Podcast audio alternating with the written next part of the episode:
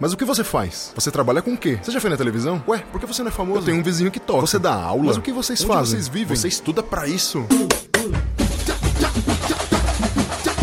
Olá, olá, olá, olá, olá, olá, olá, olá, meus amigos, minhas amigas, meus ouvintes e minhas ouvintes. Sejam todos muito bem-vindos a mais um fantástico, incrível, inigualável episódio do podcast O que os músicos fazem. Eu sou Ulisses Cárdenas, eu sou educador, sou músico, sou baterista e sou perguntador, investigador e um grande fascinado por tudo o que os meus colegas músicos são capazes de fazer e de produzir, e eu venho através desse podcast para mostrar para vocês todas as aventuras, desventuras, possibilidades e impossibilidades dessa magnífica e nobre carreira que é ser músico. Não esqueçam de me seguir lá nas redes sociais. Eu sou ulisses.cardenas.drums. Lá no, isso é lá no Instagram. Lá no Twitter, eu sou Cardenas Drums. Não deixem de seguir lá, então, Instagram, arroba ulisses.cardenas.drums, no Twitter, arroba cardenasdrums, e não deixem de seguir os, os contatos, os, os, os, os, os arrobas desse grande estúdio, desse grande estúdio que edita, que produz, que grava, que corta, que faz a vinheta, que faz tudo, Estúdio Labituca, dos associados Mauro Malatesta e Pedro Zaluba. Não deixem de seguir esse estúdio lá nas redes também, arroba Studio, lá no Instagram, não esqueçam, não esqueçam, arroba Lab, L-A-B, Tuca Estúdio. Segue lá. Também temos o nosso canal no YouTube, não deixem de seguir, é o mesmo nome, Labituca Studio, digita lá que você encontra. Não deixem de compartilhar, de ouvir, de comentar, de mandar para seus amigos. Ajudem a gente a estourar essa bolha. Manda para outras pessoas. Manda lá nos seus stories, compartilha dentro do Facebook, faz isso pra gente, dá essa forcinha que a gente está precisando. E hoje, nessa edição maravilhosa, eu estou trazendo uma pessoa que é muito, muito, muito especial, muito especial para mim e para muitos outros colegas que já passaram pela mão dela. É uma pessoa que é muito dedicada à, à educação musical, é uma pessoa que está em constante formação, é uma pessoa incrível, tem ideias magníficas, muito, muito mesmo dedicada a isso. Ela, inclusive, além de estar se formando o tempo todo, ela forma outros educadores. Isso é muito importante. Ela é uma pessoa que está a todo momento ali tentando fazer com que as possibilidades da educação se ampliem a cada, a cada vez mais através dela. Né? Eu estou falando com uma mulher incrível que é pianista, é flautista doce ou dulcista. Para quem quiser ser mais específico, quem toca flauta doce é dulcista. Ela é educadora, obviamente, ela é licenciada em música, formada em psicologia, especializada em educação infantil. É, ela faz parte da Academia Sopro Novo, que é um trabalho de musicalização através da flauta doce. E ela é, é professora, já foi professora há 19 anos em escolas regulares, ensinando música. 19 anos é bastante tempo. E por, por 5 anos da sua vida, ela foi tutora de EAD da UFSCar, que é a Universidade Federal de São Carlos, né? tutora do curso de, é, de Educação Musical, de licenciatura em Música da UFSCar. Uh, e ela também é proprietária da Escola de Música Clavier Educação Musical Centro Suzuki de São Bernardo. É uma escola que existe já há 31 anos aqui na região do ABC, né? mais precisamente lá em São Bernardo do Campo, e também é a escola que me deu o meu primeiro emprego então vocês estão falando agora, vocês vão falar e vão ouvir a progenitora da minha carreira de músico, a pessoa que me deu um pontapé inicial, que me fez nascer para essa maravilhosa carreira que eu gosto de falar tanto aqui nesse podcast. Sem mais enrolação, estou falando com Helenice Escapol. Helenice, dá um alô, um alô para a galera. Alô, alô, pessoal, tudo bem? Um prazer enorme estar aqui, Ulisses. Muito obrigada pelo convite espero contribuir aí para todo mundo. muito obrigado, Helenice. Eu que fico muito honrado de você estar aqui. É... é, com muito carinho mesmo que eu falo que você é a minha progenitora dessa arte, de verdade. Você foi muito especial para que eu pudesse seguir aqui. Você foi a pessoa, para quem aí não me conhece, eu vou contar um pouquinho da minha história rapidinho aqui. A Helenice foi a pessoa que me deu meu primeiro emprego. Eu estudava música, estava lá na, na Fundação das Artes, estudando bateria, e surgiu uma oportunidade de trabalhar, cheguei lá e ela me conheceu, tudo bem? Tá, vai lá. sobe lá. E ela me deu um emprego. né, Lenice? Nem me conhecia. sempre teve uma bondade. Sempre teve uma bondade ímpar, né? Incrível, incrível. Mas a gente teve um intermédio da Samanta, se eu não me engano, não foi? Sim, sim. É... Samanta, grande Samanta, violonista, Mas... professora da fundação agora também. Samanta, uma grande amiga. Foi muito legal. Gente, a gente está aqui com a Helenice hoje para falar de educação musical. Estamos para falar sobre muitos assuntos que envolvem a educação, muitas coisas que ela desenvolve e que ela e que ela tem para falar hoje para gente, tá? Mas primeiro, Helenice, eu queria que você contasse rapidamente a história da sua escola, porque 31 anos de escola é bastante tempo, é muito mais do que muita escola já sobreviveu ou sobrevive até agora. E assim, lá é um lugar muito especial para mim e para muitas outras pessoas. Como surgiu a, a Educação Musical? Bom, legal. Essa é uma história bastante interessante, porque a Clavir surgiu um pouco sem querer. é, e que bom que surgiu, né? É, no início, eu estudava na Fundação das Artes, estudava piano, e uma colega minha da faculdade, na época eu tinha 17, 18 anos, é, uma colega da minha, minha da faculdade começou a insistir, pedindo que eu desse aula de piano para a filha dela. Eu, não, não, não vou dar aula de piano, estou estudando ainda, né? Aquela coisa de, aquela insegurança de você, puxa, mas será que eu vou, será que eu não vou? Paralelo com isso, uma outra pessoa, que era minha madrinha, também começou a pedir para eu dar aula para a filha dela. Aí esse vai e vem essa dúvida, né? Vou, não vou.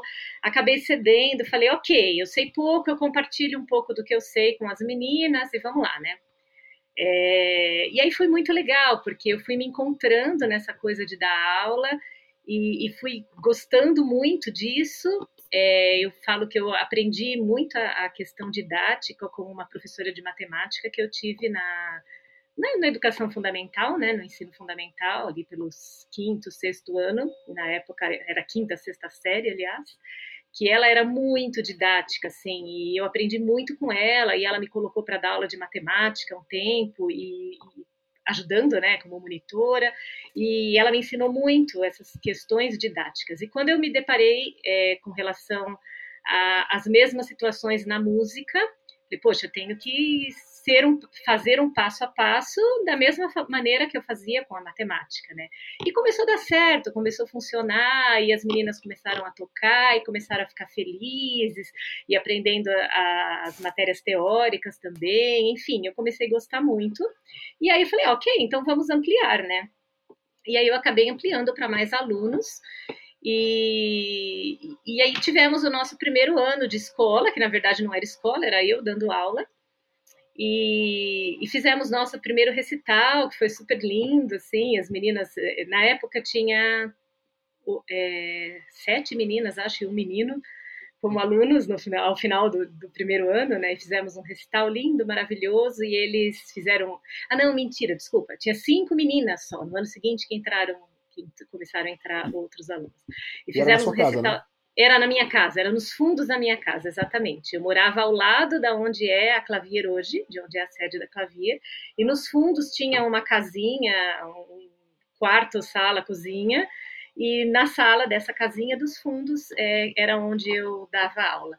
Eu comecei no meu no quarto da minha casa e em seguida fui para o fundo ali, né, para esse fundinho. Então, quando eram só minhas duas alunas particulares, era no quarto da minha casa. A hora que a gente falou, não, vamos fazer algo mais, aí nós fomos para a casinha, mesmo para ser algo separado da casa e tal. E aí as meninas me emocionaram, fizeram uma homenagem para mim, fizeram uma camiseta, desenharam elas mesmas. Foi super lindo, assim, foi um recital ah, maravilhoso e que foi me dando mais vontade de querer ampliar isso. Mas toda essa ampliação, tudo que aconteceu com a Clavier foi, foi sendo de forma natural. Então, no ano seguinte, nós já passamos para uma maior quantidade de alunos, por indicação dos alunos que a gente já tinha. Então, começou a ampliar. No outro ano, a gente já pediu para uma professora de violão vir ajudar, e aí aumentamos também para aula de violão, então tinha piano e violão. Ah, e é interessante o nome da escola, né? O nome da escola surgiu no segundo ano, porque o nosso primeiro recital foi na, no, ali naquela salinha dos fundos que eu te contei, e uhum. o segundo recital foi no teatro é, num teatro que tem ali no centro de São Bernardo, Martins Pena, um teatro pequeno, uhum. que um Conheço. pai de uma aluna conseguiu para gente e, e aí a gente precisava de um nome para poder fazer a solicitação do teatro. E aí eu falei para os meninos, para os alunos assim, ó, oh, gente, vocês sugiram nomes e a gente vai fazer uma votação. E aí tinham duas alunas, a Marília e a Mariana, que moravam, tinham morado na Alemanha, inclusive a Marília acho que nasceu na Alemanha, e elas chegaram com esse nome, clavier, que significa piano em alemão, porque na época só uhum. tinha aula de piano né? E uhum. só, só, veio essa sugestão delas. Então acabou ficando esse nome, que hoje eu gosto muito, sempre gostei muito dele, e inclusive o logo da nossa escola é um pianinho, né? Interessante que hoje a maior quantidade de alunos que a gente tem na escola, a maior procura que a gente tem é, ainda continua sendo para piano. Bem, bem legal pensar que o nome tem, tem tudo a ver, né? E, enfim, mas depois de dois anos a gente começou a ter aula de violão, e aí foi crescendo, crescendo.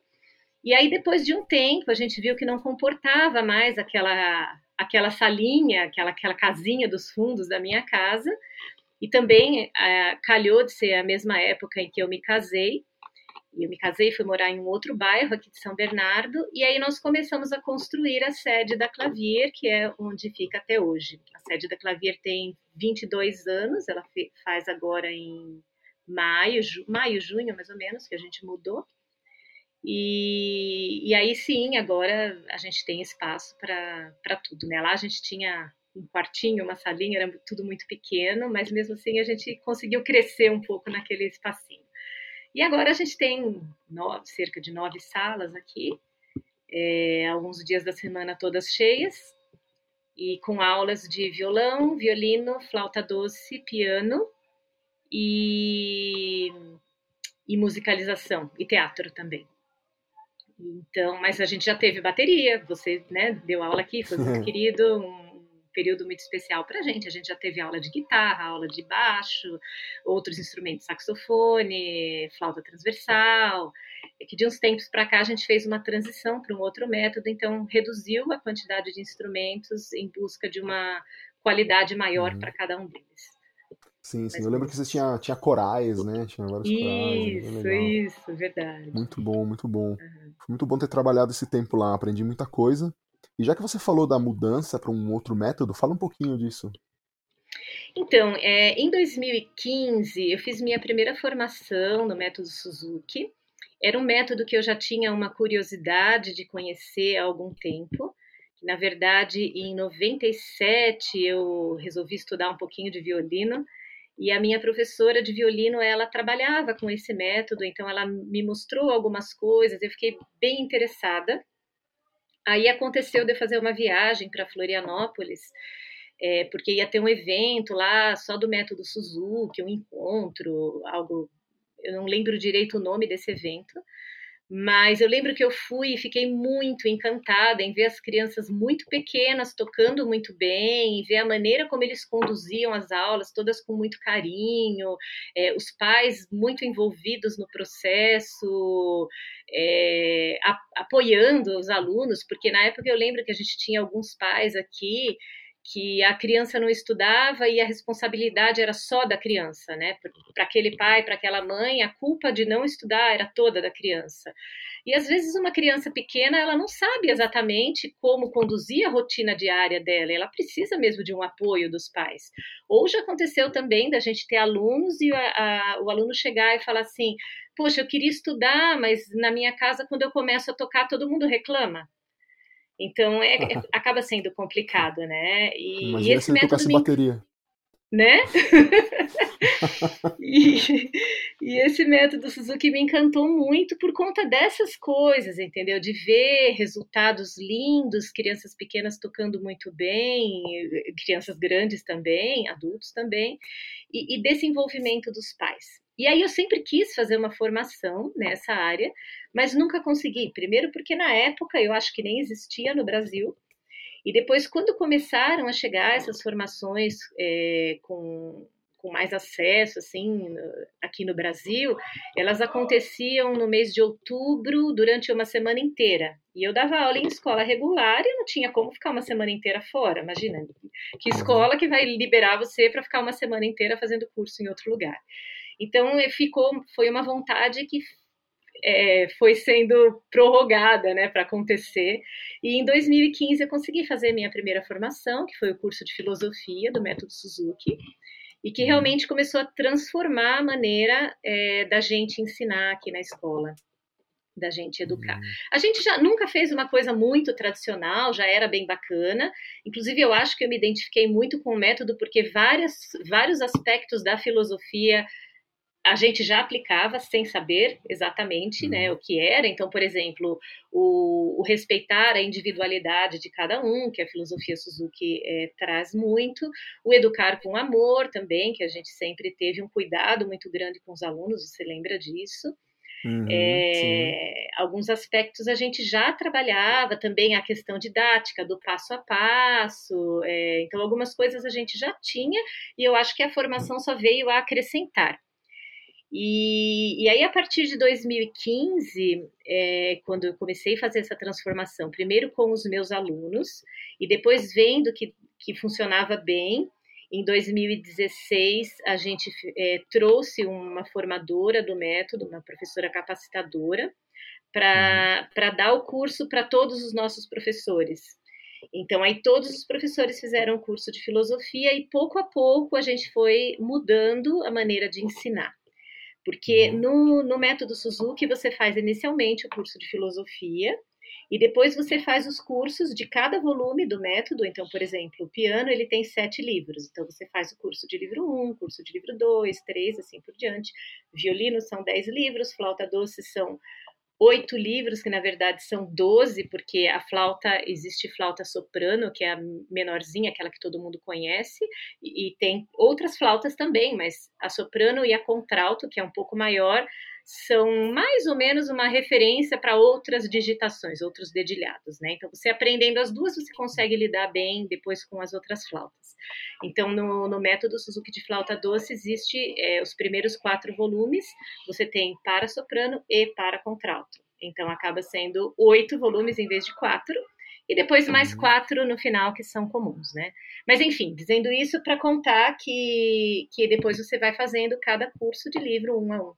E o que é muito interessante, Ulisses, nesses cursos, é que para cada música que tem no método, é, existem os pontos de ensino. E cada uhum. ponto de ensino de uma música leva a algo que você vai aprender em outras músicas. Então é algo muito bem construído, muito bem elaborado, e a gente de fato aprende como ensinar, como trabalhar cada detalhezinho mínimo é, com os alunos. E por isso funciona entendeu? Não é só ensinar a música, ensinar a tocar as notas, o ritmo certo. São muitos detalhes desde o início. Então é, é muito encantador, assim, você vê que os alunos bem pequenos já começam com um entendimento musical muito grande, com um entendimento de por que a postura é importante, por que um bom som é importante, e, e a gente se identificou muito com isso. Hoje todos os professores da escola têm formações no método, né? Ah, muito interessante. É então, uhum. é, então esse, método, esse método, bom, então você, você, você não acha que, você me explicou que tem muitos detalhes e tudo, ele é bem elaborado, ele é tudo muito bem amarrado, né? Uhum. É, e de, de, alguma maneira isso não se torna mais difícil, assim. É uma coisa simples para uma criança. É, Sim, para a criança é muito simples. Exato, para a criança é muito simples porque a gente trabalha um passo por vez. Então, quando é. ela dá conta de uma, é, a gente fala em desenvolvimento de habilidades. A partir do momento que ela desenvolve uma habilidade, a gente já começa a trazer outra habilidade para ela desenvolver. E uhum. aí envolve muitas repetições, claro, porque para você desenvolver qualquer habilidade na vida, você tem que repetir muitas vezes. É a mesma coisa uhum. que jogar, jogar é, futebol. Você só vai uhum. acertar o gol depois de você é, praticar muitas vezes o chute ao gol, né? Então, uhum. quanto mais você pratica, mais chances você tem de acertar. Então, no, no, no, no estudo de um instrumento, independente do método, o sucesso também vem com a repetição.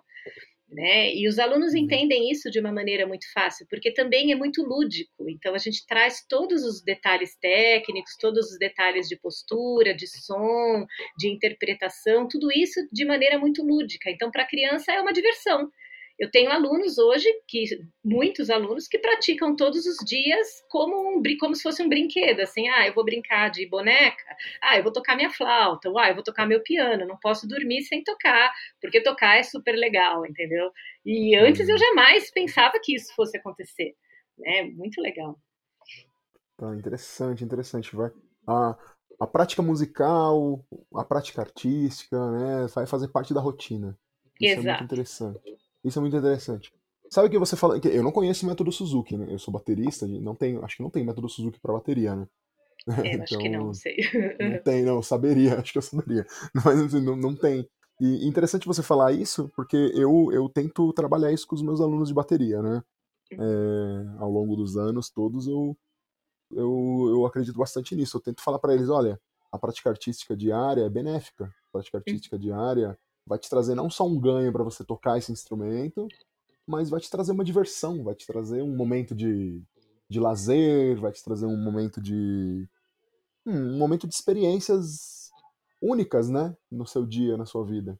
Exato. Então, acredito, acredito que esse seja o caminho, sim, Lenice. Você, você, como sempre, mandando na mosca. muito bom, muito bom. eu queria, eu queria fazer. É, sempre aprendendo, sempre aprendendo e ensinando. Né? A gente vai. A gente, eu queria fazer um. É, te perguntar uma. uma é, entrar em outra área aqui rapidinho. Assim, você tem a sua escola, né? E o ambiente de ensino de música numa escola de música, o contexto, o ambiente é outro. Né? Uhum. Eu sei que na sua escola você se especializou desde o início, né, em, em, educar musicalmente, principalmente crianças, né? Eu lembro que quando eu comecei a trabalhar lá, eu só tinha criancinhas, né, é, tendo aulas comigo. Então, obviamente, haviam adolescentes, haviam adultos, mas era muito pouco, né? Então você sempre trabalhou na educação, isso é o meu ver, tá? Uhum. que, que, que, me lembro aqui, né? Sempre esteve lá junto com muitas crianças, né? Esse era seu foco. E aí, é, pensando que lá, lá é um ambiente, e pensando agora nesses 19 anos da sua vida, onde, em que você foi professora de música em escolas regulares, uhum. é, eu queria saber de você, Nesse contexto das escolas regulares, assim, qual é a sua visão a respeito da educação musical dentro da escola regular? É, quais seriam os benefícios que a gente pode trazer para dentro de uma escola regular com educação musical, através da prática artística? E são três perguntas em uma, tá? E, e o que falta para que essa educação musical seja levada a sério dentro das escolas hoje em dia? Ok, vamos lá. Se eu esquecer de alguma coisa, você me avisa.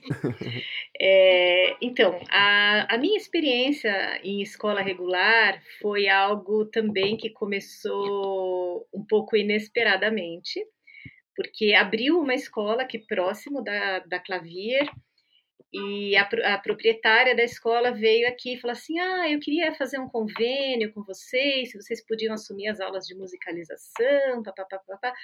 Aí eu falei, ok, mas eu nunca dei aula para criança tão pequena, né? Porque ali tinha bebês, tinha três anos, tinha dois anos, não, mas não sei o quê, vamos lá. Enfim, ela conversou, eu fiquei de pensar, de dar uma resposta, e rapidamente foi quando eu comecei a minha pós em educação infantil. falei, preciso resolver isso, né? E foi muito rico, assim, é, foi uma experiência muito rica ter começado a trabalhar em escola regular, porque, como você disse, é um outro ambiente né? É, aqui a, a, os alunos vêm procurando aula de música e na escola regular não necessariamente eles estão procurando isso.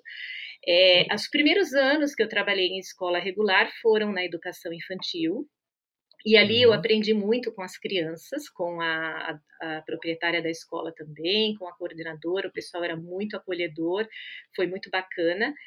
E, e, eu vi assim que realmente é, os ganhos que a aula e, e lá era legal porque a, a, proprietária da escola também sempre incentivou muito.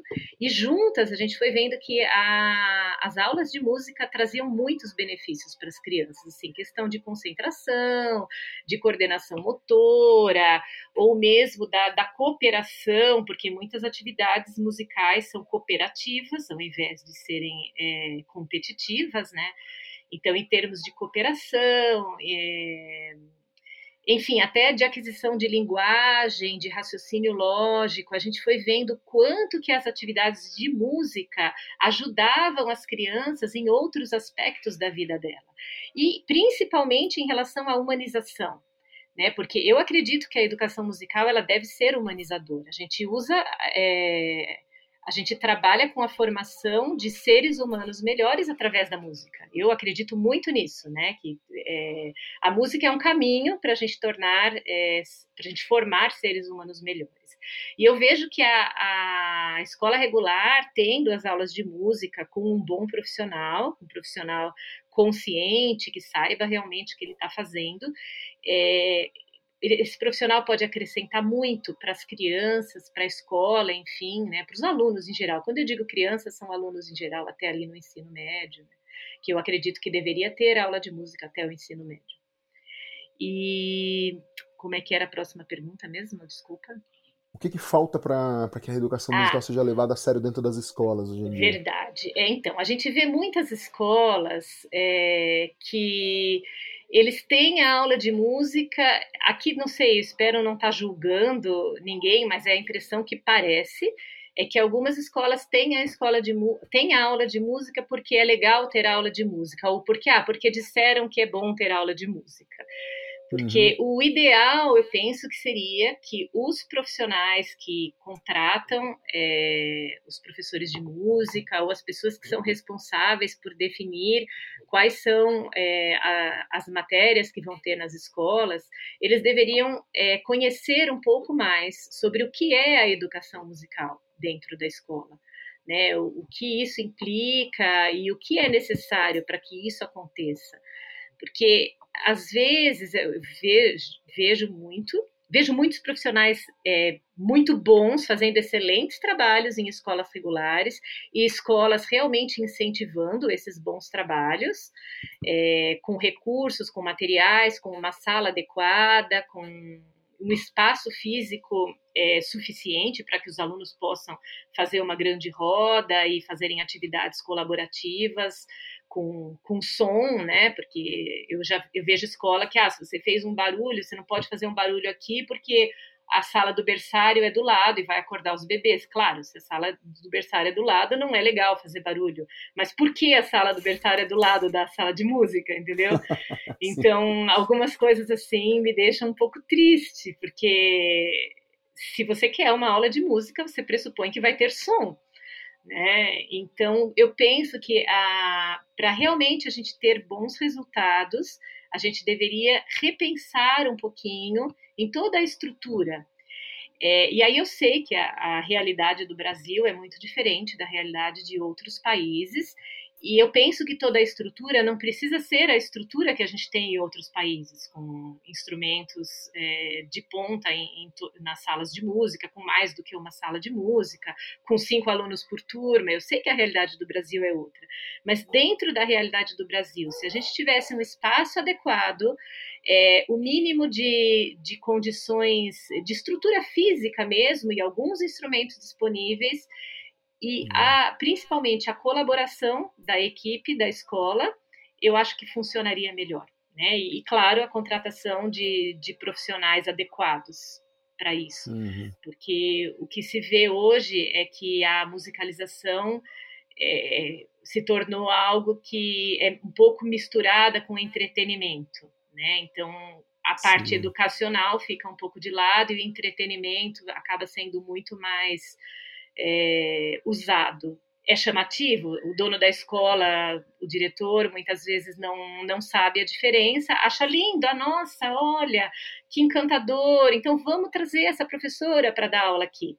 Mas aí vai ver a professora não tem uma formação musical, ela não sabe o que é uma educação musical, ela não tem uma formação pedagógica, nada que, que dê um respaldo para ela estar ali dando aula para para crianças, para adolescentes, né? Qual é a formação dela para isso? Você vai ver nenhuma.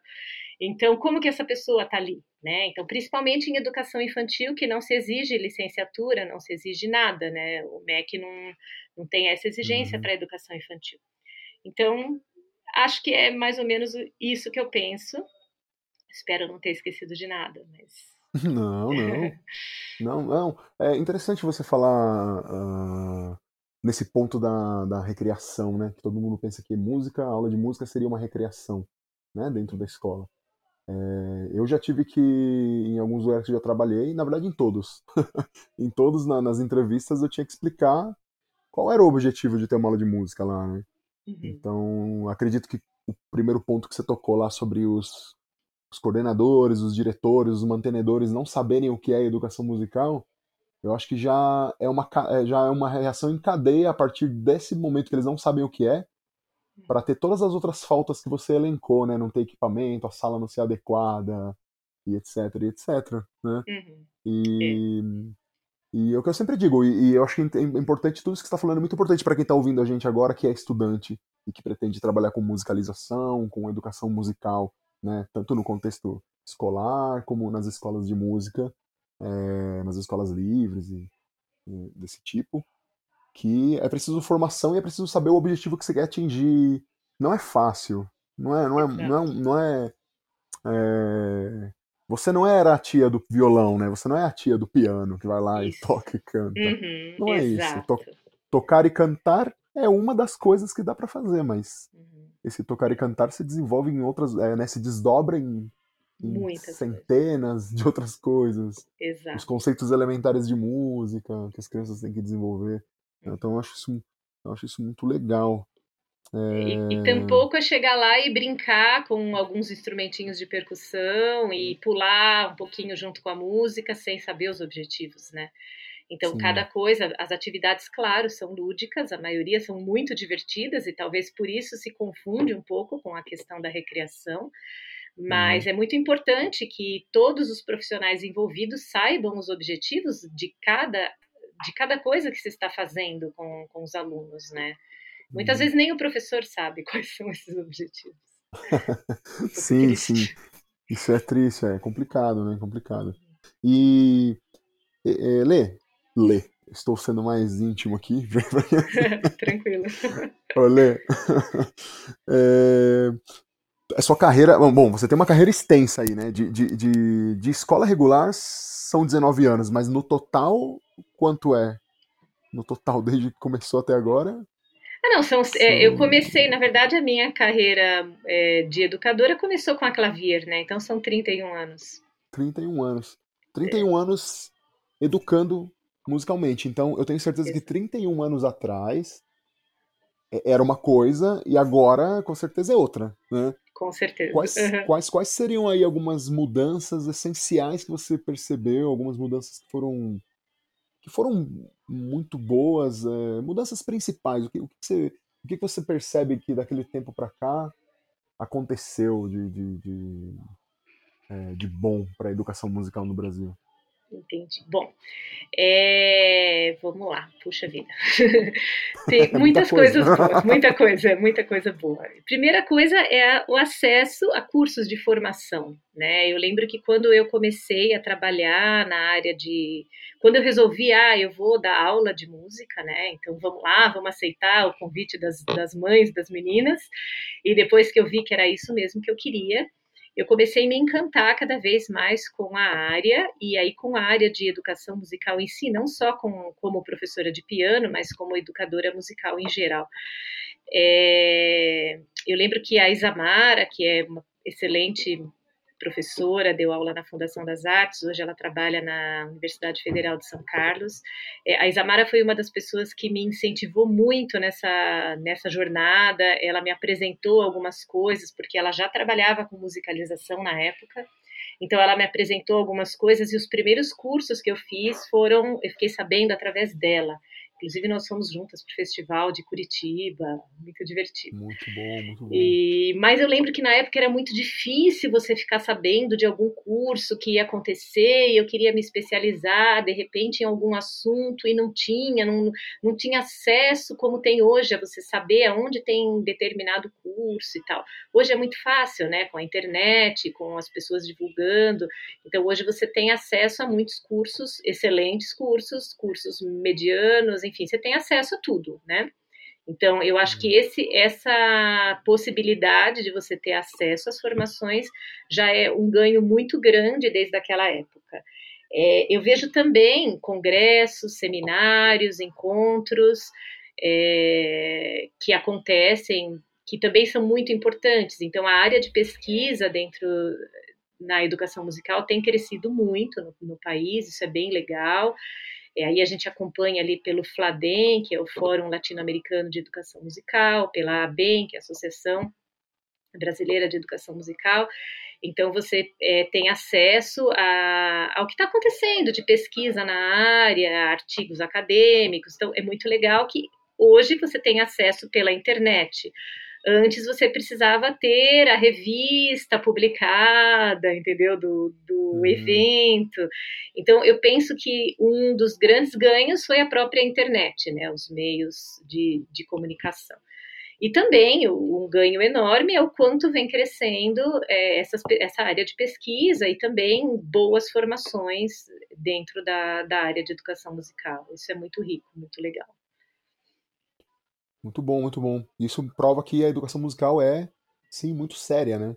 Sim, é um, com certeza. É uma área de formação muito séria e complexa, né? Dentro da sua, da sua realidade, cheia de detalhes. Tem muita uhum. coisa para ler, tem muito artigo, tem os, os, congressos, enfim, eles o ano inteiro, né? Todos os anos tem. É, se você entra lá em é, se você entra lá na Ampon, por exemplo, você vê lá os anais do Congresso, Isso. você vê coisa pra caramba que aconteceu há muito tempo. É bom que tem esses registros agora, né, pela internet, você pode acompanhar tudo. Uhum. É...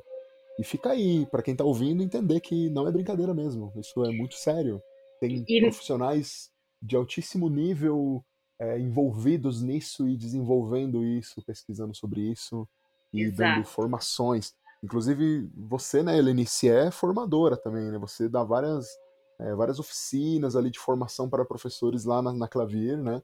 Isso. E eu já participei de algumas, e eu percebo que. É, eu, eu, percebi uma coisa curiosa na época, que eu era, era eu e mais um, talvez, ou dois músicos. Uhum. E as outras pessoas eram todas professoras de pedagogia, né? Que estavam desesperadas, de alguma maneira, que precisavam ter uma formação musical para poder trabalhar em suas escolas, porque a escola não contratava um professor de música, né? Isso, na verdade, é. e... é. Desculpa, pode Diga lá, diga lá. Não, não, pode, pode, pode mandar. É, então, na verdade, é essas oficinas que eu dou de vez em quando para professores, elas são voltadas tanto para professores de música quanto para professores leigos, mas o que é importante deixar claro é que esses professores leigos, eles não saem formados, né, em, em educação uhum. musical, eles teriam que ter uma, uma formação musical mais ampla. O que a gente faz, na verdade, a ideia principal dessas oficinas, tanto que são só oficinas, não é um curso, né, é, ele é, é, trazer algumas ideias de como trabalhar, já que não tem um profissional, como você disse, de música na escola. Isso vejo muito claro nas escolas é, da rede pública daqui da região. É, não existe um profissional contratado de música e os professores sabem da importância de passar atividades musicais. Então, a ideia é realmente dar ideias de atividades musicais e porquê daquelas atividades, para que os professores possam, ao menos, é, dar um pouco de acesso a isso para os alunos deles, né? Que essas crianças sejam beneficiadas de alguma maneira com um pouco de música que não seja só ficar cantando a musiquinha na hora da, de lavar a mãozinha, de comer o lanchinho, né? Algo uhum algo a mais. Então, a ideia dessas oficinas acaba sendo um pouco por aí, né? Por, com esse objetivo. Sim, sim. É, eu acho, eu acho que é fantástica a ideia, porque essas professoras, elas ficam carentes, né, de ter essa, essa formação, essa, essa possibilidade de, de, de, trabalhar a música, porque obrigatoriamente elas têm que trabalhar, né? Às vezes está lá no, no plano, né? Da, uhum. Tá no plano ali nacional e, e tem, que, tem que fazer, né? Tem que dar um jeito. Já nas escolas particulares é outra história, né? Nas escolas particulares tem, eu, eu percebo que tem uma maior demanda agora por professores, né, de música, principalmente no ensino infantil. Uhum. E só queria, só queria pegar um gancho que talvez algumas pessoas possam ter ficado com uma pulga atrás da orelha e uma dúvida, levantado um pouco assim a sobrancelha na hora que você falou sobre educação musical no berçário. Todo uhum. mundo pergunta sobre isso. Eu acho que é um, é uma coisa que todo mundo fica espantado. O quê? Como assim um bebê vai ter aula de música? né? Como que é isso, Lenice? Como que um bebê, um bebê tem aula de música de alguns meses ainda, ele não completou nem um ano. Como? Como eles aprendem música, Lenice? Gente, é muito lindo. Trabalhar com bebês é encantador, assim. Claro que a realidade na escola de música, mais uma vez, é muito diferente da realidade dos berçários, das escolas regulares, né? Vou falar um pouquinho da experiência de cada um, de cada um desses lugares. Então, na escola de música, os bebês vêm com os pais, né, para a aula, e a gente trabalha toda uma estimulação. Então, a gente faz atividades envolvendo normalmente é, os sons grave, eh, alguns exemplos, né? O som grave e agudo, onde para o som agudo a criança, por exemplo, o bebê é levantado no colo e aí ele associa que o som agudo vai para cima, e no som grave uhum. ele é abaixado para o chão, ele associa que o som grave vai para baixo, então ele já vai começando a fazer associações, ou sons fortes e sons fracos, e os pais dão toquinhos no, no corpinho dele com um ritmo mais forte ou mais fraco, claro que com muito carinho é, reconhecimento de timbres, histórias musicais, é, muitas coisas com ritmo, e aí objetos sonoros que a criança possa segurar e chacoalhar é, e aí músicas de diferentes culturas para que, que, a criança vá tendo acesso a, a, culturas diferentes, conhecendo isso e que ela cresça com um repertório vasto, né, de conhecimento musical para que depois ela possa escolher o que ela gosta, enfim, um pouco por aí, né? E, mas assim, na escola de música eles vêm com os pais e tem todas essas atividades, outras atividades também é, muito ricas e uma interação muito grande com a família. Né? Então, um dos objetivos é realmente fortalecer os vínculos do bebê com a mãe através da música e propor atividades musicais, onde a criança vai entrando em contato com, com, com os elementos musicais, né? É, de uma maneira natural como ela vai aprender a falar, por exemplo, ela canta, ela vai tendo contato com outros elementos. Já no berçário, a criança ela não tem a mãe, o pai para ajudar. Então o professor acaba tendo que fazer o papel de, de todas as partes, né? Muitas vezes tem berçaristas, a primeira escola que eu trabalhei era muito bacana, porque as berçaristas ficavam comigo na aula, e quando tinha alguma atividade, por exemplo, de erguer os bebês, a gente fazia em três, era eu e as duas berçaristas erguendo o bebê, descendo o bebê, era muito gostoso, e eles acham maravilhoso. Eles riem, é muito, muito legal. E é encantador, porque quando você entra na sala, os bebês já te olham com um sorriso lindo, e já estão prontos para fazer as atividades. É claro que eles não vão ficar sentados assistindo o tempo todo, os que já se locomovem, né? Não vão ficar sentados vendo você fazer e fazendo exatamente o que você pede. Eles vão se locomovendo junto e a gente vai criando pouco a pouco, criando um ambiente é, organizado e pouco a pouco eles vão sim se sentando e participando e entendendo que aquele momento é momento de fazer atividade. É muito lindo, é muito bonito mesmo. É, eu gostava muito de usar bolinhas que têm guizos dentro para eles é, faz, acompanharem ritmos das músicas. Gente, eles se encantavam com aquelas bolinhas, era muito fofo na escola regular. Mas sim, é possível, é possível. E é muito legal. é, muito, é, um trabalho de estímulos muito grande, né? Visual sim. e sonoro, né? Exato. Muito bom. Uhum. Muito bom, muito bom. Então aí, gente, bebês podem aprender música, bebês estudam música. bebês ouvem música, né? Eles participam de música, eles, eles, eles se envolvem num ambiente, né? Se você cria esse ambiente para eles, né? E a estimulação. É, Exato, e a estimulação sendo adequada, é, eles começam muito cedo a tocar instrumento, podem começar muito cedo a tocar um instrumento também. Aqui na escola a gente tem alunos que começaram a tocar com dois anos. É muito legal. Como assim, dois anos a criança está começando a aprender a tocar um instrumento? São estímulos pequenos e pouco a pouco aquela criança vai crescendo dentro desse ambiente e tocar um instrumento passa a ser tão natural para ela quanto falar. Afinal, a música uhum. é outra uhum. linguagem, né? É uma linguagem. Nossa, fantástico mesmo. É. Fantástico mesmo quando as crianças começam a tocar assim. Uhum. Eu, eu, entendo, eu entendo exatamente isso que você está falando, sobre transformar isso num hábito, em uma coisa que faz parte do seu dia a dia. Né? Não necessariamente a criança vai se tornar um profissional da música. Exato. Não é, porque ela, não é porque ela está estudando música, que aquilo faz parte de um hábito da vida dela, que ela vai ser um profissional da música. Assim Exato. como quando você põe o seu filho para jogar bola, para fazer um, uma escolinha de futebol, não quer dizer que ele vai virar um futebolista, ou quando ele faz natação que ele vai virar um nadador, ou que... Exato. Enfim, uhum. tem N exemplos de atividades que a gente faz durante a nossa a nossa infância, adolescência e não necessariamente significa que a gente vai fazer aquilo, né? É, acontece que tem que fazer parte da qualidade de vida de vocês, tem que fazer parte uhum. da vida de vocês para vocês terem para vocês terem prazeres, lazeres, enfim. Bem Sim, legal. e também tudo que se aprende, né, Ulisses, com uma aula de música, se aprende muita coisa, são muitas habilidades envolvidas que passam para a vida. Né? Então, por exemplo, quando você está ali fazendo uma atividade de roda e cada um tem a sua vez de se expor, ali você está aprendendo a esperar a vez do outro. É, quando você tem que fazer alguma atividade com todo mundo junto, é, você aprende que é todo mundo junto. Não adianta você querer fazer primeiro ou você ficar por último, é todo mundo junto.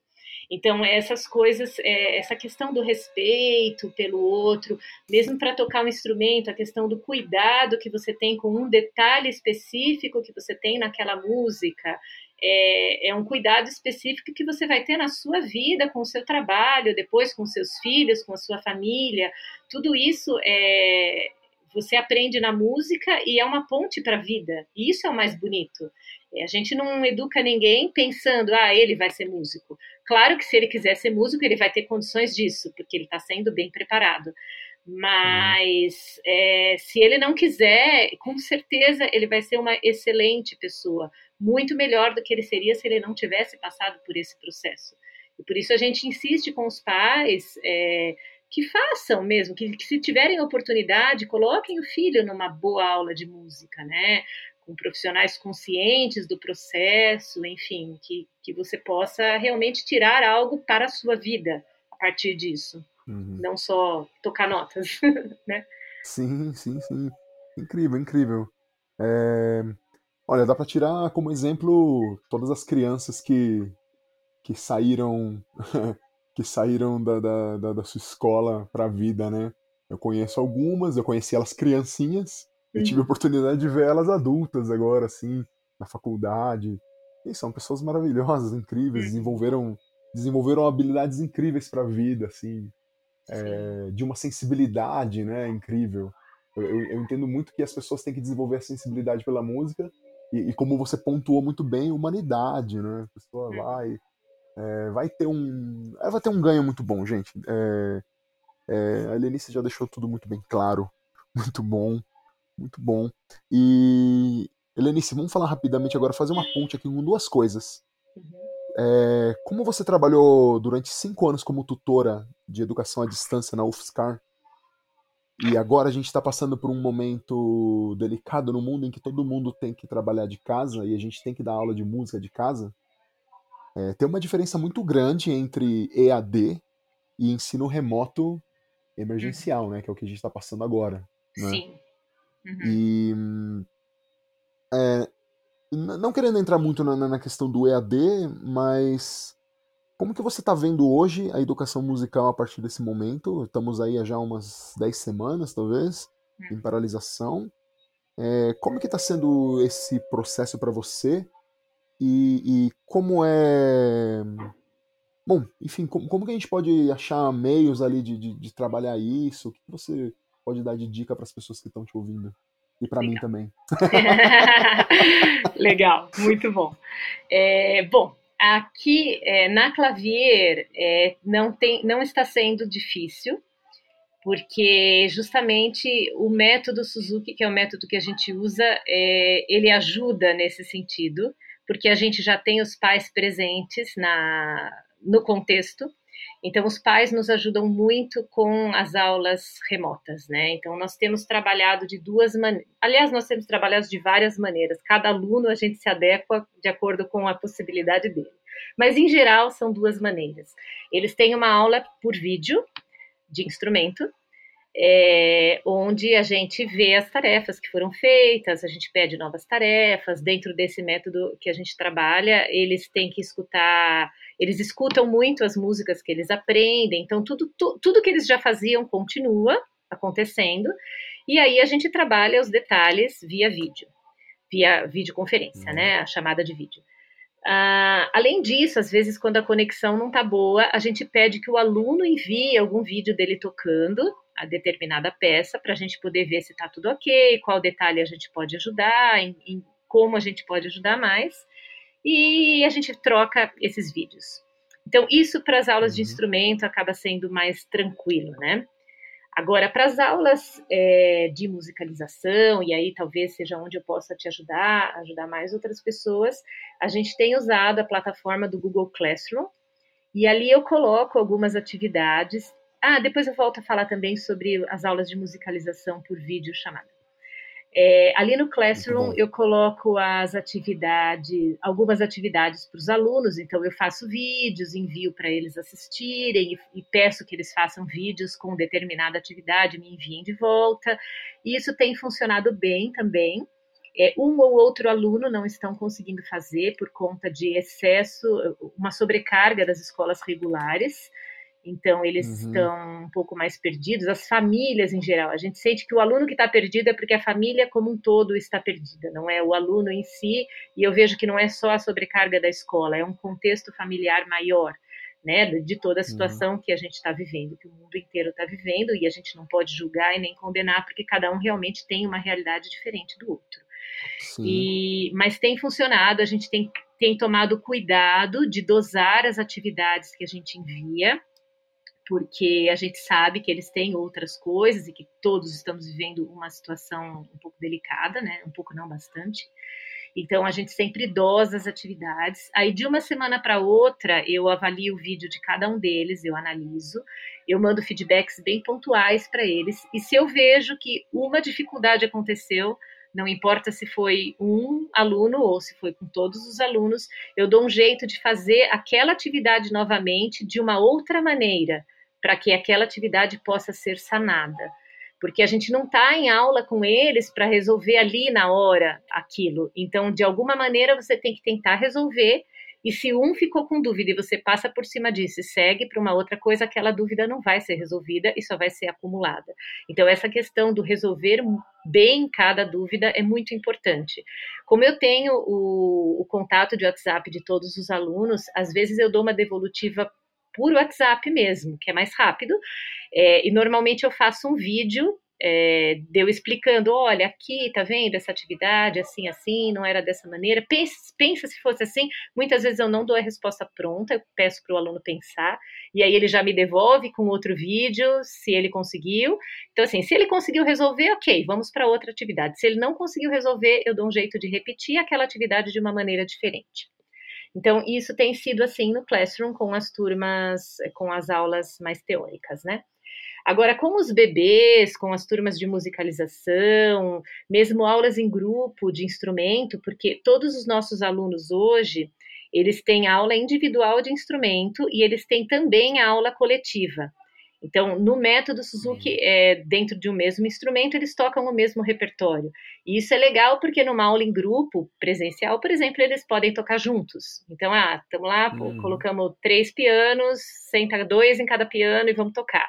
E aí fala o nome da música e todo mundo toca, e com isso aprende a tocar junto e tal. Claro que com a uhum. aula em grupo, por vídeo chamada, isso não acontece, porque não dá para tocar junto por conta do, da defasagem, do delay que tem com a internet, né? Chega sempre um pouquinho de atraso. E, e, aí a gente faz coisas diferentes. Então, por exemplo, ah, a gente vai tocar junto, então todo mundo silencia o microfone, um toca e os outros tocam junto, cada um se escutando. É claro que eu não vou escutar todos tocando juntos, mas eles têm o prazer de estar tocando junto. Eles sentem que conseguem uhum. tocar com o colega, né? Sim, então, sim. uma das maneiras que a gente resolveu para aula em grupo foi essa o que pode funcionar bem numa aula para escola regular, por exemplo. Então, o professor pode apresentar uma atividade e escolher um aluno para falar: agora você faz com o seu microfone ligado e todos os outros fazem com o microfone desligado. E a cada momento você troca de aluno, a cada atividade diferente, você elenca um aluno para fazer com o microfone ligado. Né? Então, aí, assim é possível tocar um instrumento de percussão junto, ou cantar junto, ou enfim, fazer alguma atividade todos juntos. Hum, com os pequenos, é, na, de musicalização, Eu faço aula por vídeo também, os pais ficam junto, claro, para intermediar e também para ver o que está acontecendo ali, porque eles adoram ficar mexendo, no, ligando o microfone, desligando o microfone, desligando câmera, é muito divertido, Sim. pondo joinha, fazendo tchauzinho, é muito fofo assim a relação com as crianças. Mas aí também eu proponho as atividades, então eu vou fazendo aqui como se fosse a aula mesmo, então eu ponho a música, eu ponho a atividade, ou eu toco a, a música, explico a atividade eles fazem em casa com o microfone desligado, e aí, a cada pouco da aula, eu ligo um pouquinho o microfone de cada um para que eles falem o que eles estão pensando, sentindo em relação a isso, ou como foi a atividade, enfim, eu tenho dado muito a palavra para eles, porque eu acho que nesse momento é muito importante a socialização. Eles escutarem uns aos outros, eles se colocarem é, pensa que eles estão dentro de casa só a família 24 horas por dia, ou deveriam estar, né? Seria a situação ideal para por conta do isolamento, né? A gente sabe que alguns não uhum. obedecem e saem, mas a situação ideal seria essa. É, uhum. Então é muito importante que eles possam falar com os amigos. Então tem aulas que os primeiros minutos da aula eu brinco assim, ó, todo mundo vai lá, corre buscar o brinquedo predileto. Aí eles correm, pegam o brinquedo, trazem, mostram, falam sobre o brinquedo para o amigo, tal. E eu aproveito o uso do brin o brinquedo para fazer alguma atividade musical que use aquele brinquedo. Então tá todo mundo com o brinquedo na mão, ah, então vamos fazer uma atividade de é, vamos reconhecer os sons, sei lá. E aí, qual som faz o seu brinquedo? Qual som faz o seu? Qual som faz o seu? Ou, ah, vamos fazer uma atividade de altura. Então, eu toco no piano alguns, algum, alguma melodia e de repente o som vai ficando agudo e eles têm que erguer o instrumento. Aí o som vai ficando grave e eles têm que abaixar o instrumento. E eu tenho uhum. usado também muito brinquedos deles para fazer as atividades. Então, ah, vamos fazer uma atividade de pulsação. Então todo mundo pega aí uma pecinha de pino de montar ou vários brinquedinhos pequenos e vamos trabalhar a pulsação, que é o ritmo é, regular na música, né? Como esse estalo, por exemplo. E, e, aí, dentro de uma música, a gente vai cantar a música marcando a pulsação. Ah, então vamos marcar com o brinquedo de vocês. Então, ou vamos bater o brinquedo na mesa e vamos ter o som da pulsação, o ritmo, né? A pulsação sendo marcada, ou vamos pegar o brinquedo de um potinho e colocar no outro junto com a pulsação. Enfim, eu tenho tentado usar coisas que são deles, que são brinquedos deles, e que eles possam mostrar esses brinquedos para os amigos, porque também é uma necessidade, né? É, a gente tem que ver que o, o, lado humano deles é muito mais importante é, nesse momento do que aprender conteúdos. Então, é assim que eu tenho trabalhado. Sim, Sim acho que acho que focar na aprendizagem, focar na é, tentar tentar não perder nada é melhor do que tentar ganhar alguma coisa agora, né? Exato. Seria isso. Uhum. Né? Tentar é, fazer os... que eles continuem tendo convívio, continuem brincando, continuem se vendo e continuem pensando em música. Né? Exato, que eles, que eles curtam, né? É um momento que eles têm que se divertir com isso, ver que isso é muito legal para a vida deles.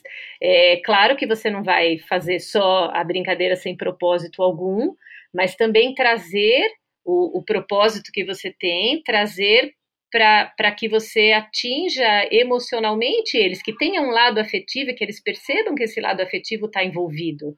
Né? É cuidar de cada um. Eu penso que é um momento da gente cuidar muito do outro ser humano, né? E se a música uhum. proporciona isso, por que não? Sim, sim.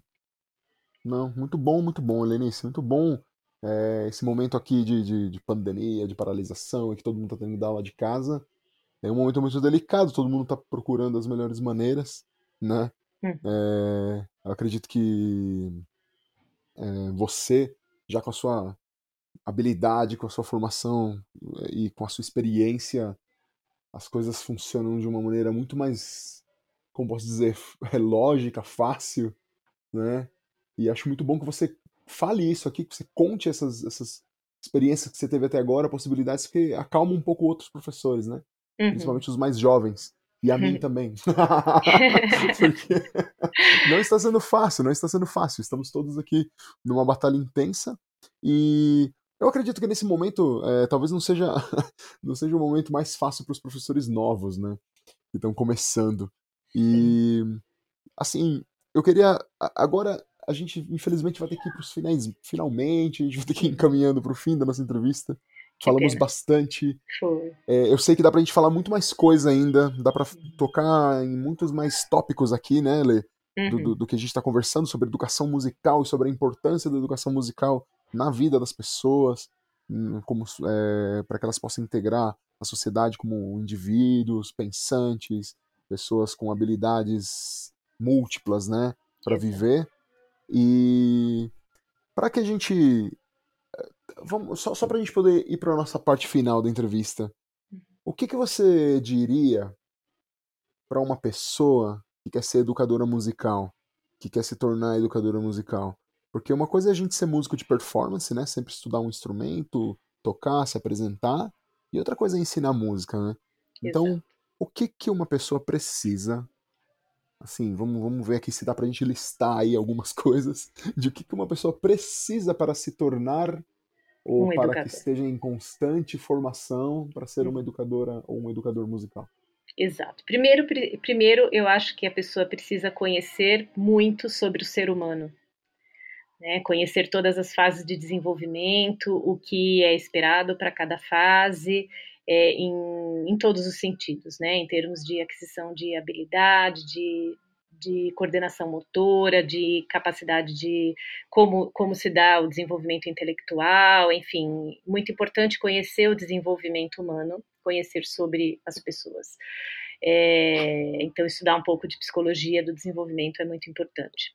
É, estudar como se dá, como acontece a educação, né? Então, ter um pouco de, de conhecimento de didática, é, saber fazer um planejamento de aula, pensar sobre os, obje os objetivos do que se vai ensinar, uh, enfim, ter as, buscar as, todas as habilidades que um educador em geral precisa. Né? Não só o educador musical. Então, para você ser um educador musical, é muito importante que você tenha as habilidades de um educador em geral.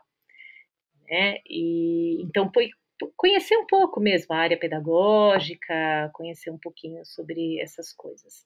É, e estar disponível para fazer muitas formações, sempre se atualizando, sempre lendo muito, é, estar em contato constante com, com as atualizações, com trabalhos acadêmicos, com é, trabalhos práticos, né, a observar. É, uma coisa que me ajudou muito foi observar outros professores dando aula. Isso é muito rico também. Então, de repente, nessa essa época que a gente está vivendo, com essa pandemia, ela trouxe, eu tenho observado que ela trouxe muitas, é, muitos professores postando coisas nas redes sociais. E ali você pode ter ideias incríveis, não só da atividade pela atividade, mas em como trabalhar aquela atividade, por que trabalhar aquela atividade. Né? Eu acho que a gente tem que aproveitar e ver isso com os olhos de um educador, não só fazer por fazer, mas aproveitar que, que, que isso está tendo, eu, eu acredito, não sei, posso estar errada, mas eu, eu tenho visto muita coisa sendo postada nesse sentido e o que eu acho que é, é, muito legal, porque a partir do momento que você vê a atuação de um professor, é, você pode também se espelhar e dizer, ah, eu gostaria de fazer assim, ou ah, eu não gostaria de fazer assim. Né, e começando a, a, pensar como, como seria a sua forma de, de atuação. Mas é principalmente isso, sempre se atualizar, buscar fazer cursos, se tiver possibilidade de assistir a aula de bons professores, vai assistir, porque a prática é muito importante. A teoria é uma coisa, a prática é outra, né? Você sabe disso? Sim, sim, sei, com certeza é. é... A respeito dos professores estarem mostrando seus trabalhos na internet, você tá certo assim, tá tendo muita coisa.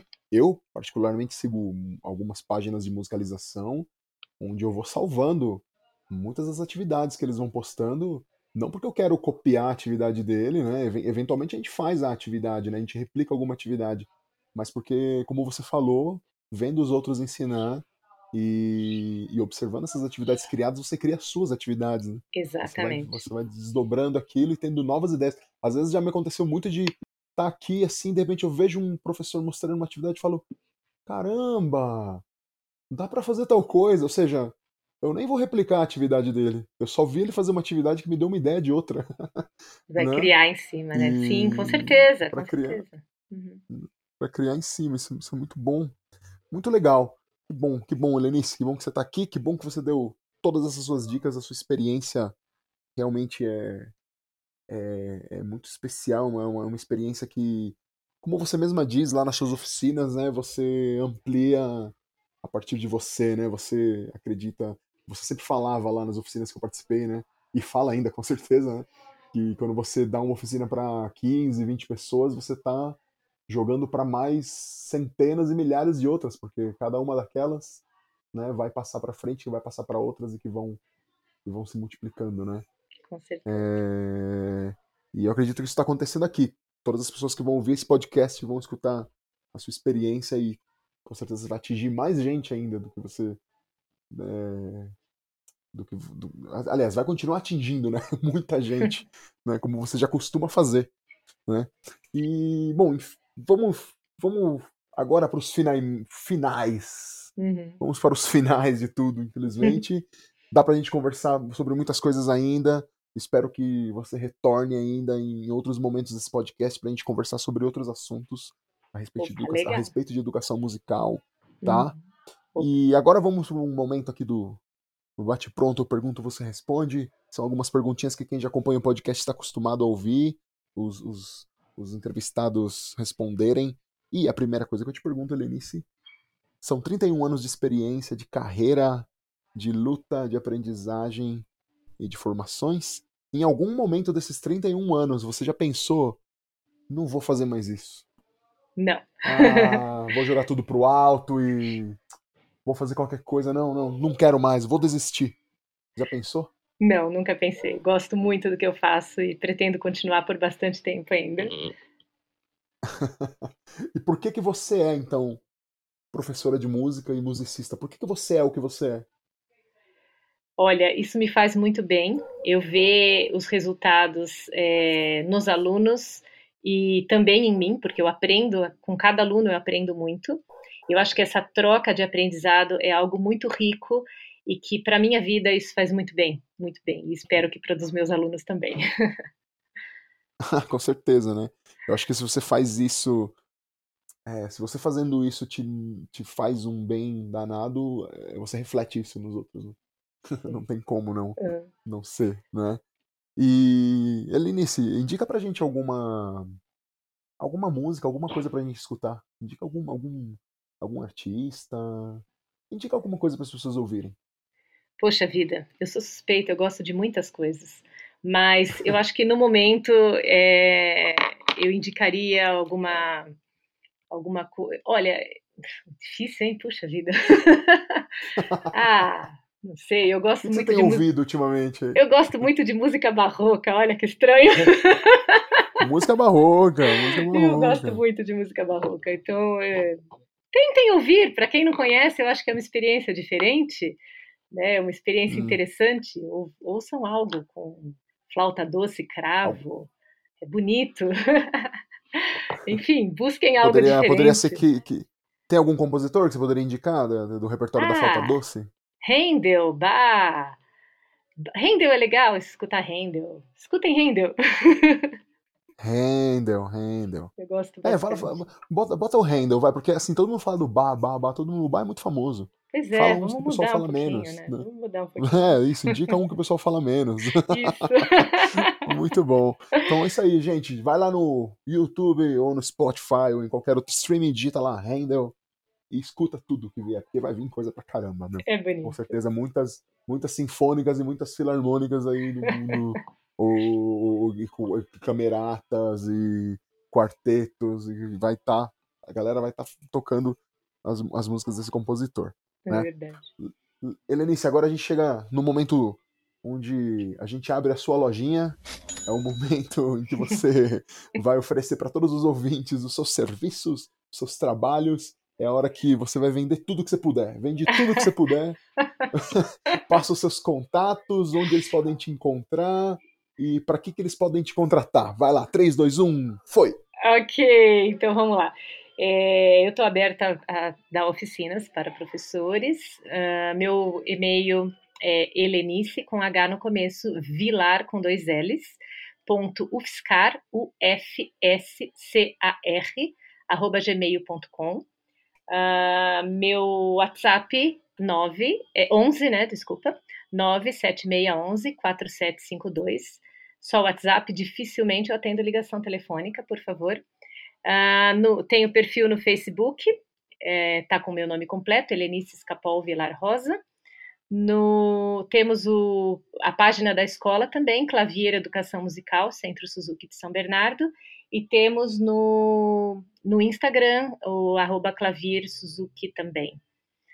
E é isso aí. aí assim, tem, temos aulas de música na Clavier, temos aulas de piano, violão, violino e flauta doce pelo método Suzuki. Muito importante conhecer o método antes de de iniciar as aulas, então a gente sempre faz uma conversa com os pais antes para explicar, ou com o interessado, se ele for adulto, antes de iniciar as aulas, para que a gente explique exatamente o que vai acontecer.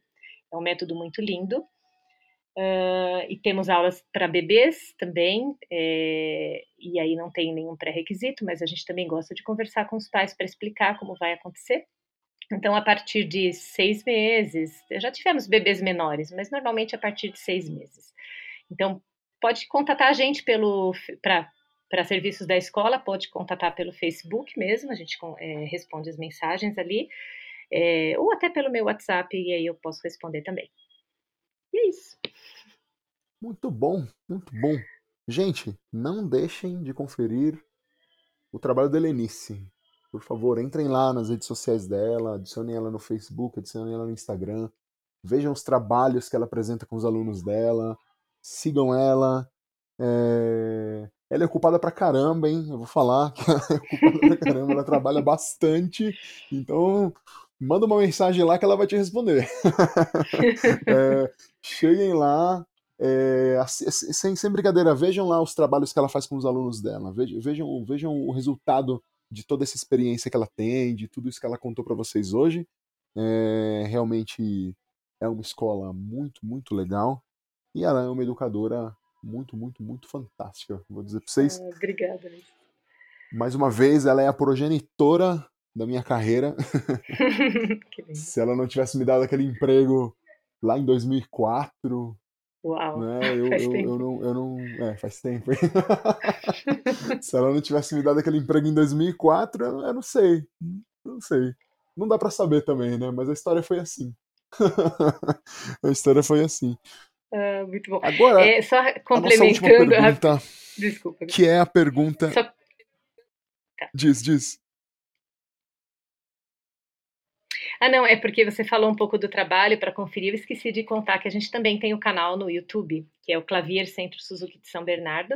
E amanhã tem o um recital de alunos às 19 horas. Então, quem tiver interessado e ouvir esse podcast até lá, é, amanhã às 19 horas pode conferir. É, amanhã seria no dia 24 de maio, né? Exato. é, mas acho que não vai dar. Ah, não. ok.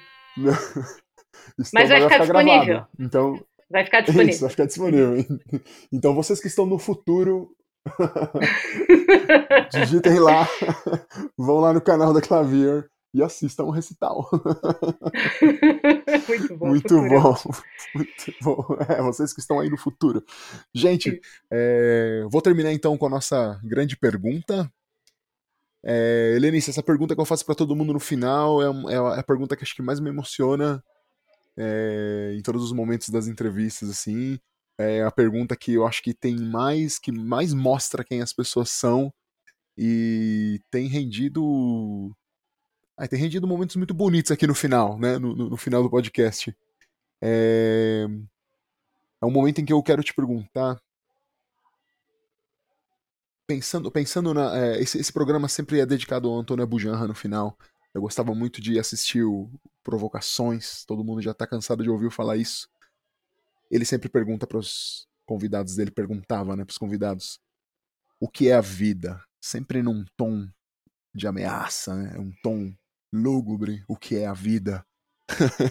e eu sei que para você, para mim e para todo mundo que gosta de música, a vida é a, é a música. A gente, a gente, a nossa vida é isso que a gente está fazendo.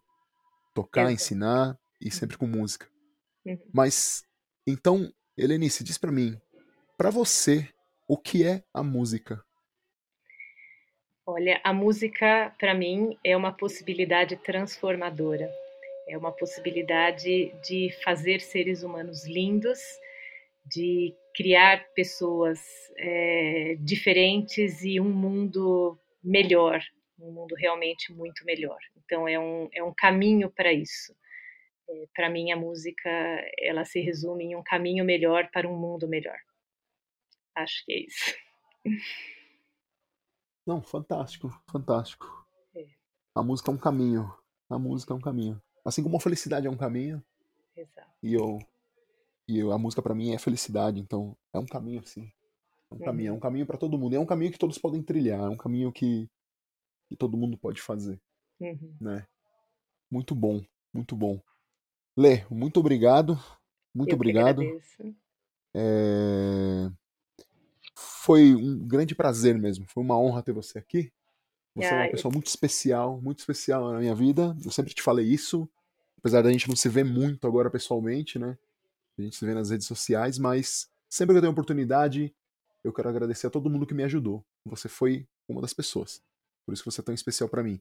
Eu entendo que todo mundo precisa de oportunidades, ninguém consegue nada sozinho. Todo mundo sempre precisa da ajuda de alguém.